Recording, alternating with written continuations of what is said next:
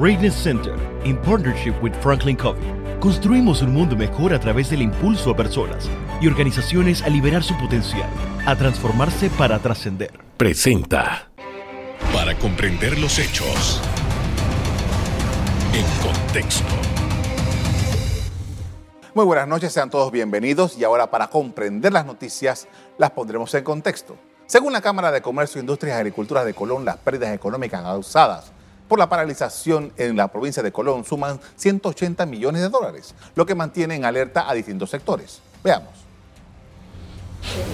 La coalición por la unidad de Colón, gremios docentes y transportistas decidieron suspender temporalmente el paro indefinido que mantenían desde hace 20 días. Los dirigentes reiteraron que el gobierno debe elaborar un documento donde se comprometa con el cumplimiento de los acuerdos para garantizar su efectividad. ¿Cumplirá el Ejecutivo con el acuerdo? Hablaremos de este tema en la siguiente entrevista. Así es, tenemos invitado esta noche a Felipe Cabeza, él es de la coalición por la unidad de Colón. Buenas noches. Buenas noches. Eh, primero que todo, gracias por la oportunidad que nos brinda.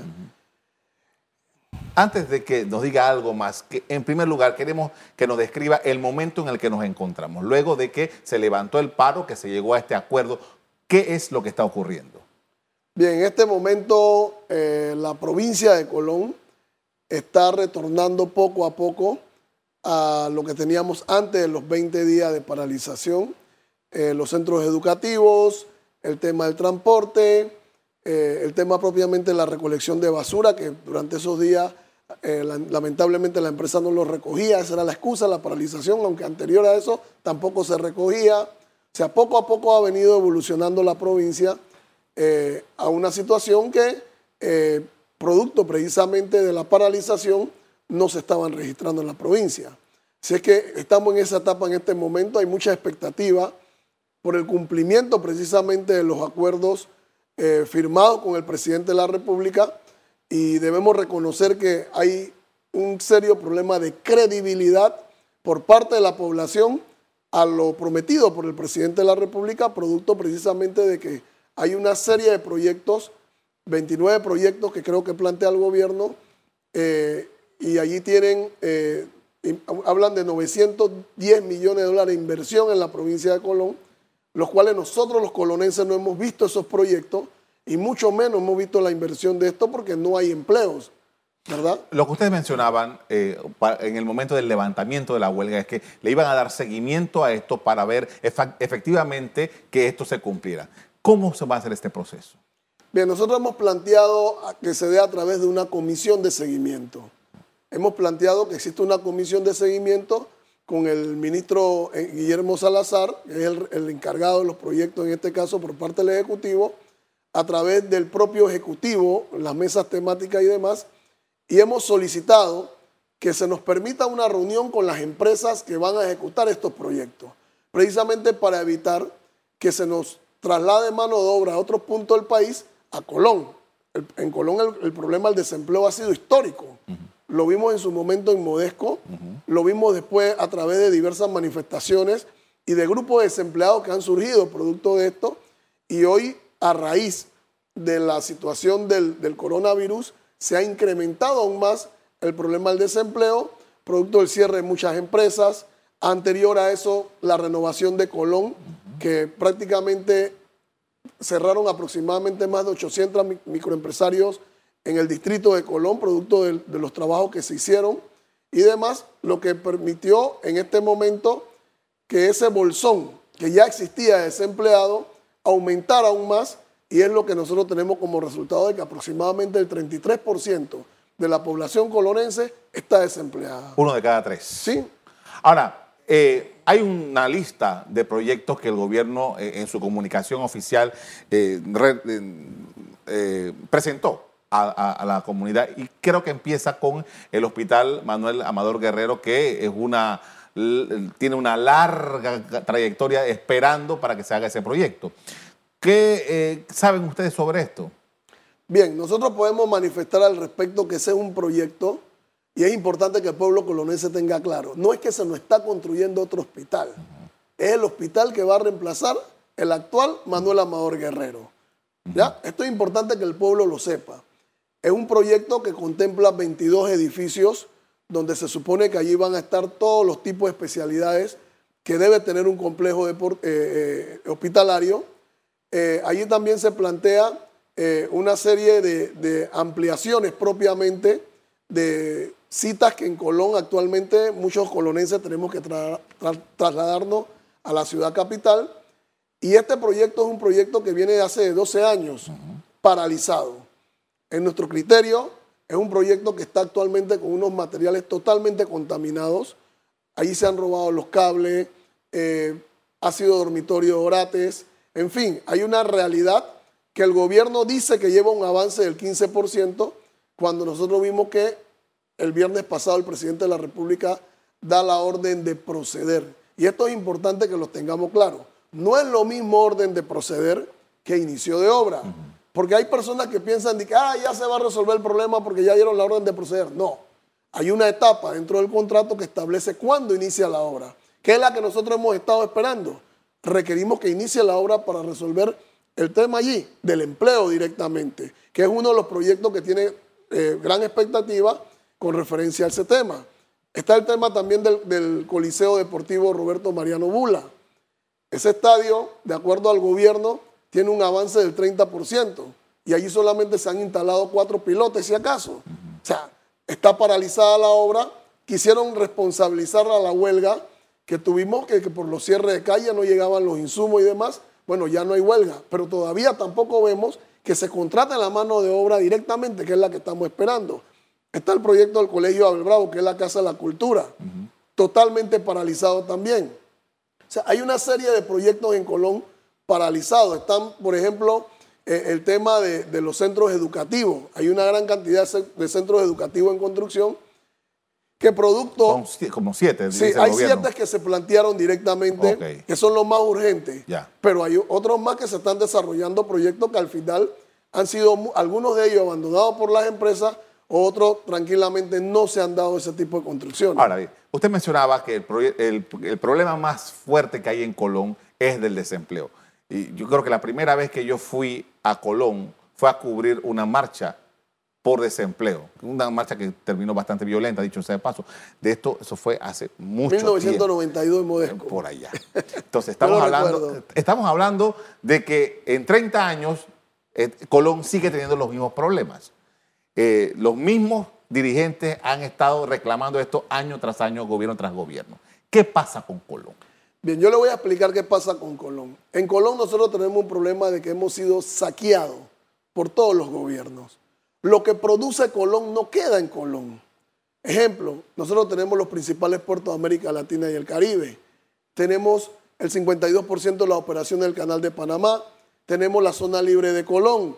Tenemos el tema del desarrollo de la minería que se está desarrollando, que tenemos nuestro punto de vista con referencia a la explotación de minas a cielo abierto y demás. Sea, hay una serie de, proyectos o infraestructura o, desarrollo que se está dando en esta provincia, pero ¿qué ocurre? Estos impuestos que deben pagar estas empresas no están quedando en la provincia de Colón, vienen a, un, la arca del Estado, al arca común del Estado, lo que no permite precisamente que se dé esa distribución en inversión de proyectos en la provincia de Colón. Ese es uno de los temas. Vamos a seguir hablando de esto después del cambio comercial. Al regreso, seguimos conversando sobre la situación de Colón. Ya regresamos.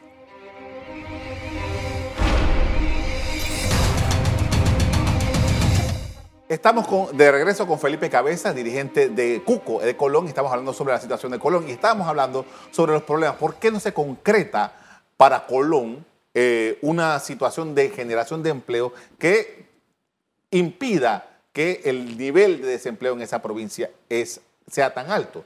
Y alguien una vez escuché en un programa de radio decir es, bueno, ¿están realmente los habitantes de Colón preparados para los empleos que se ofrecen en esas facilidades?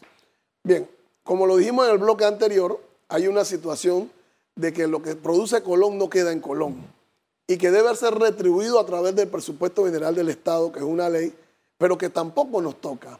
Con referencia al tema de la capacitación, nosotros podemos señalar que es una de las provincias de mayor índice académico.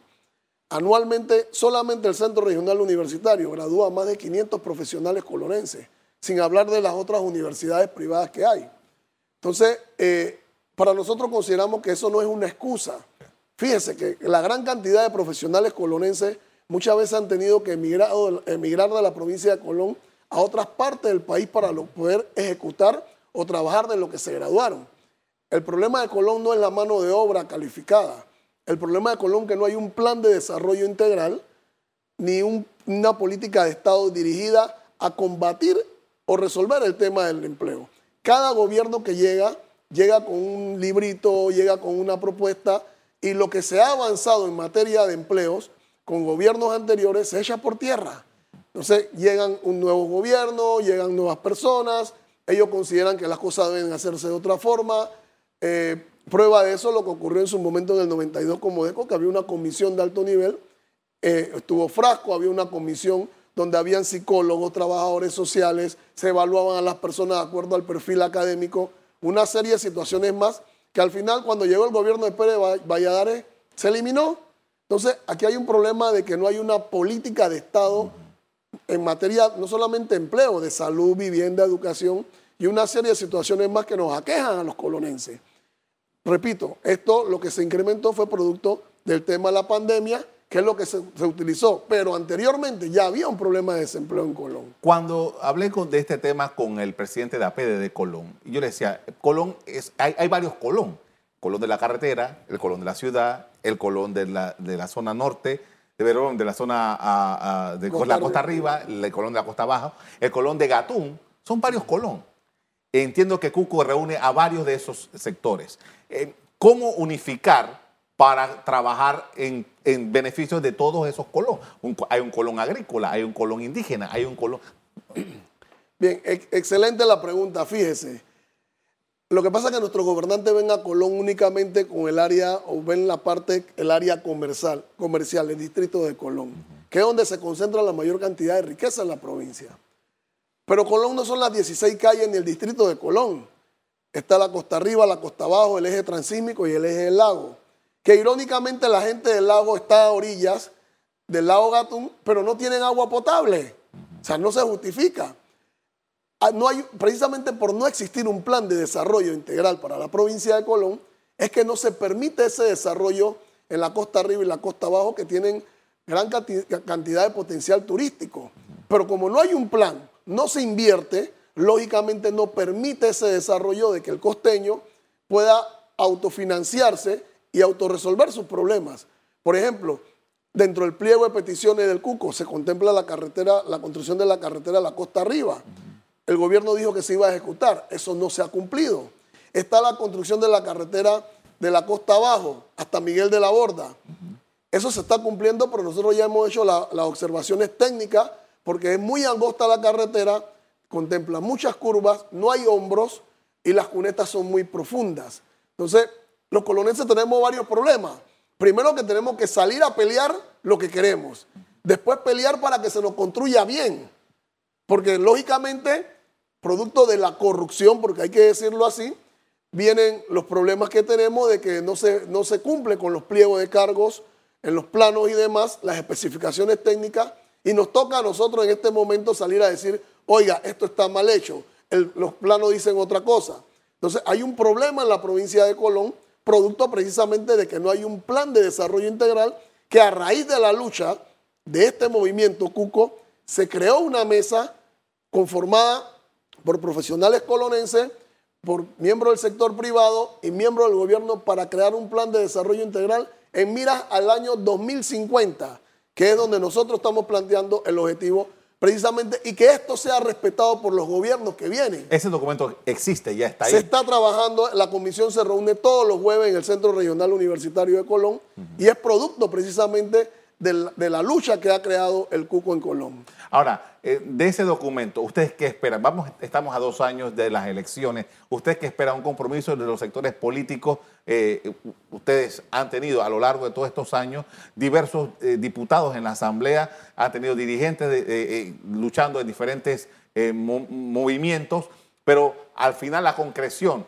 ¿cuánto tiempo más puede esperar Colón por este proyecto? Bien, la pregunta es una pregunta que nos hemos hecho a diario, precisamente porque porque irónicamente hemos tenido que conformar los colonenses una organización para salir a defender nuestros derechos producto de que las autoridades locales, quienes fueron electos precisamente para representarnos a nosotros, no están haciendo su trabajo.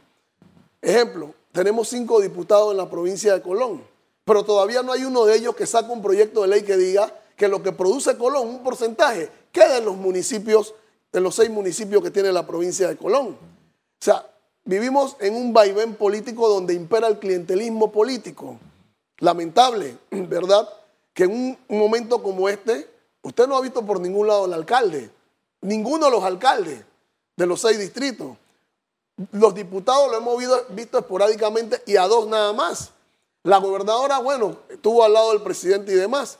Pero nosotros en Colón tenemos, y con el respeto que se merecen nuestras autoridades, figuras meramente decorativas, figuras de 15 y 30. Es por eso que nosotros nos ha tocado empoderarnos precisamente eso y crear este plan de desarrollo integral para la provincia de Colón, conformado por profesionales colonenses, donde estamos planteando obras de infraestructura. Por ejemplo, nosotros estamos planteando el desarrollo del Atlántico, lo que en su momento se, eh, se, llamaba la cinta costanera, que es el desarrollo de la costa abajo de una carretera que nos permita desde Colón conectarnos hasta Boca del Toro, a través de esa carretera. La parte agrícola, Colón también tiene su parte de desarrollo agrícola, que debe servir para esto. En Colón nosotros no tenemos un mercado periférico, con tantos productos agrícolas que tenemos en la costa arriba, los campesinos llegan al, mercado diariamente y a quién le venden, en cuánto venden, cómo lo venden, si realmente los intermediarios y demás se aprovechan de las situaciones. Entonces, de eso se trata, desarrollar este plan. En Colón se habla mucho del tema de la inseguridad. Pero ¿qué plan tienen los gobernantes para resolver el tema de la inseguridad? Solamente inundarnos de policía. Más policía, más represión, más policía, más represión. ¿Qué pasa con la parte preventiva? No hay, no existe. ¿Desde cuándo no se construye un nuevo centro educativo en la provincia de Colón? ¿Por qué no se construyen más coliseos deportivos? ¿Cómo queremos eh, eh, impedir que las pandillas se apoderen de nuestros niños si no se construyen el futuro de ellos? Entonces, es una realidad que tenemos los colonenses. Con esto vamos a hacer una pausa para comerciales. Al regreso, seguimos hablando sobre Colón. Ya volvemos.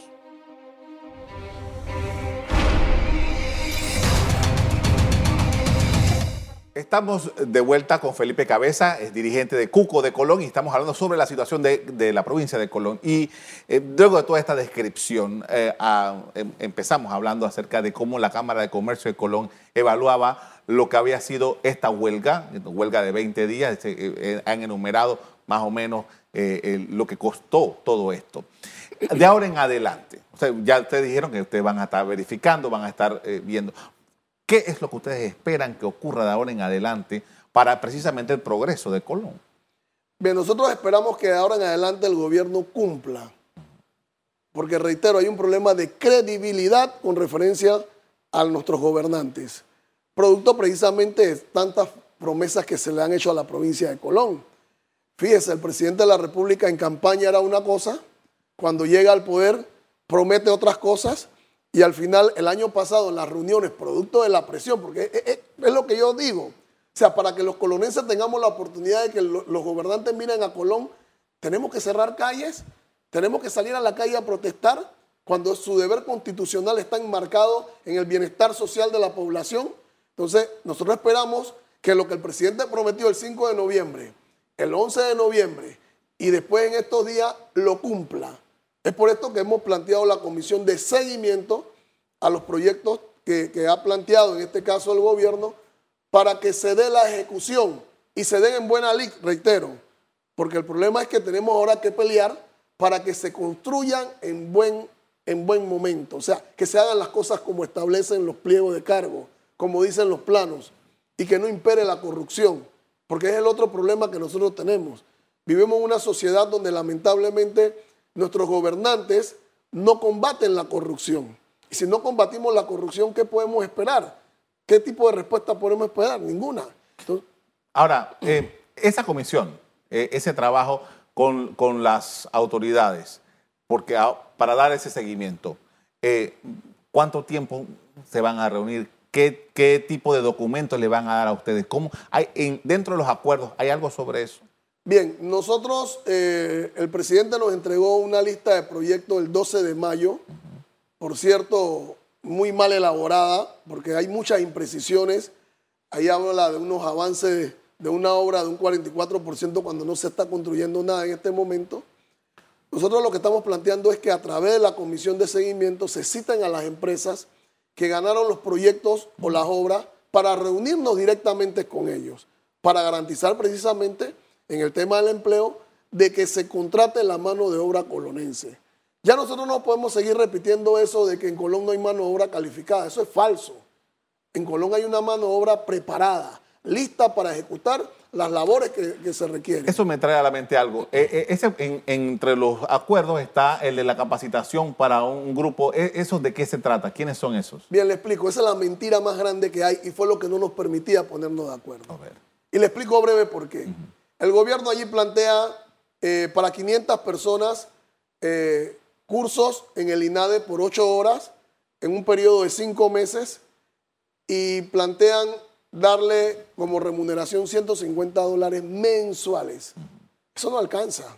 Primero que eso no alcanza económicamente hablando. Eso no alcanza ni siquiera para el transporte de las personas. ¿Cómo usted se va a meter en un salón de clase por ocho horas y usted, su mente va a estar pensando si en mi casa comieron, si alcanza lo que dejé? Por cinco meses, eso no es rentable. Uno. Dos. En el INADE no hay ningún curso que dure cinco meses. ¿Usted trabaja? Yo soy instructor en el INADE. Tengo eh, siete años en el INADE. Ningún curso dura cinco meses. O sea, están inventando, sigue la improvisación, sigue la mentira. Adicional, en Colón, el periodista Germain Cumberbatch hizo un reportaje sobre las condiciones de la instalación del INADE. El INADE se está cayendo. Actualmente no tenemos la capacidad para tener estas personas. Entonces, nosotros le hemos rebatido al gobierno esto no nos oponemos a las capacitaciones. El problema es que esa propuesta fue distorsionada. El creador de esa propuesta proponente fue este servidor. Y en ese momento nosotros planteábamos era cuatro horas en el INADE en la mañana y cuatro horas en una institución del Estado prestando un servicio social. Porque se requiere personal en un hospital, en una escuela, haciendo eh, las labores que allí se requieren. Y la propuesta era de 600 balboas mensuales, que permitiera el desarrollo para la costa arriba, la costa abajo y el eje transísmico, ¿verdad? Esa era la propuesta inicial. Sin embargo, fue distorsionada, la hicieron a la forma de ellos y es más, el INADE, y era una forma de demostrarle al gobierno que sí teníamos propuesta. Porque si habría un proyecto, por ejemplo, de construcción, las personas que iban a salir para ese proyecto iban a ser las que se estaban capacitando. Y así sucesivamente las personas iban a ir evolucionando a los proyectos. Esa era la propuesta inicial. Ellos la cambiaron, decidieron unilateralmente hacer lo que hicieron y yo le puedo vaticinar desde ya. Eso va a fracasar porque ni siquiera tiene fecha de inicio. Y es una de las cosas que no nos permitía ponernos de acuerdo y fue una de las razones por las cuales el compañero Ricardo Boitier, el día que estuvo en la presidencia, decidió no firmar. Porque realmente es una falacia. O sea, ya basta de mentira. Nosotros no podemos estar firmando documentos con el gobierno sencillamente porque a ellos se le ocurrió algo que no es real, no se ajusta a la realidad. Es más, yo aprovecho la oportunidad en el INADE hay una serie de demandas. El INADE no ha cumplido ni siquiera con los instructores. Hay una deuda de dos balboas pactada del año 2018 que tenía que haberse ejecutado en el 2019 y no se ha cumplido. Actualmente los cursos del INADE carecen de insumos. Entonces, ¿cómo vamos a meter más cursos en el INADE si actualmente los que tenemos, que se supone que están presupuestados, carecen de insumos? ¿De dónde va a salir la partida para los otros cursos? Por eso nosotros hemos señalado que esa es la mentira más grande que tiene el gobierno con referencia a esa capacitación. Ahora, a diferencia, hace un rato estábamos hablando de los movimientos que se han dado en Colón desde la década del 90 a esta parte. Y creo que ahora, y usted me corregirá, me parece que ahora entiendo como que hay una unidad y entiendo que la, la empresa privada está eh, trabajando al mismo nivel de los grupos populares en Colón. ¿Esto qué debe producir en el, futuro para Colón? Fíjese, esto, esto es, ha sido un avance, ¿verdad? Que el sector privado, eh, más que generar riquezas en nuestra provincia, también se interese por los problemas sociales. Nosotros aspiramos, y es por eso que estamos en la mesa tripartita del Plan de Desarrollo Integral para la provincia de Colón, y nosotros aspiramos que ellos también contribuyan. Sabemos la situación económica del país, Sabemos que en este momento, producto de la pandemia, ellos han perdido, han tenido muchas pérdidas, pero precisamente consideramos que todos debemos salir adelante. Y nuestro agradecimiento y solidaridad a los, a los empresarios honestos de nuestra provincia, los que se preocupan por no solamente invertir en Colón, sino vivir en Colón. Porque ese es el otro problema, que muchas personas invierten pero no viven. Estos sí viven en Colón, se preocupan por los problemas de Colón y nosotros aspiramos a seguir caminando de la mano con ellos, ¿verdad? Las pérdidas que se dieron son lamentables, son cuantiosas, pero no es responsabilidad de nosotros, son la responsabilidad de un gobierno que no cumple. Nosotros no estábamos en la calle por deporte, ni porque queríamos estar, estábamos en la calle porque no había respuestas. Y es por eso que nosotros hemos eh, denominado una suspensión temporal de la paralización para poner algunas cosas en orden, porque requeríamos también de que los empresarios llevaran y, reactivaran su, economía, de que nuestros niños regresaran a las escuelas, o sea, que el transporte empezara a funcionar y hemos hecho como una tregua no declarada en este momento con el gobierno, precisamente para darle un tiempo perentorio, aproximadamente un mes, para que resuelva y darle seguimiento a los problemas conjuntamente con el sector privado. Gracias mucho, Felipe Cabeza, por habernos acompañado esta noche. A usted por la oportunidad. A usted también le doy las gracias por haber sintonizado nuestro programa esta noche. Los invito para que sigan siempre en sintonía de EcoTV. Buenas noches. Para comprender los hechos en contexto. Revive este programa entrando al canal 1 de BOD de Tigo. Fue presentado por Greatness Center, in partnership with Franklin Covey. Construimos un mundo mejor a través del impulso a personas y organizaciones a liberar su potencial, a transformarse para trascender.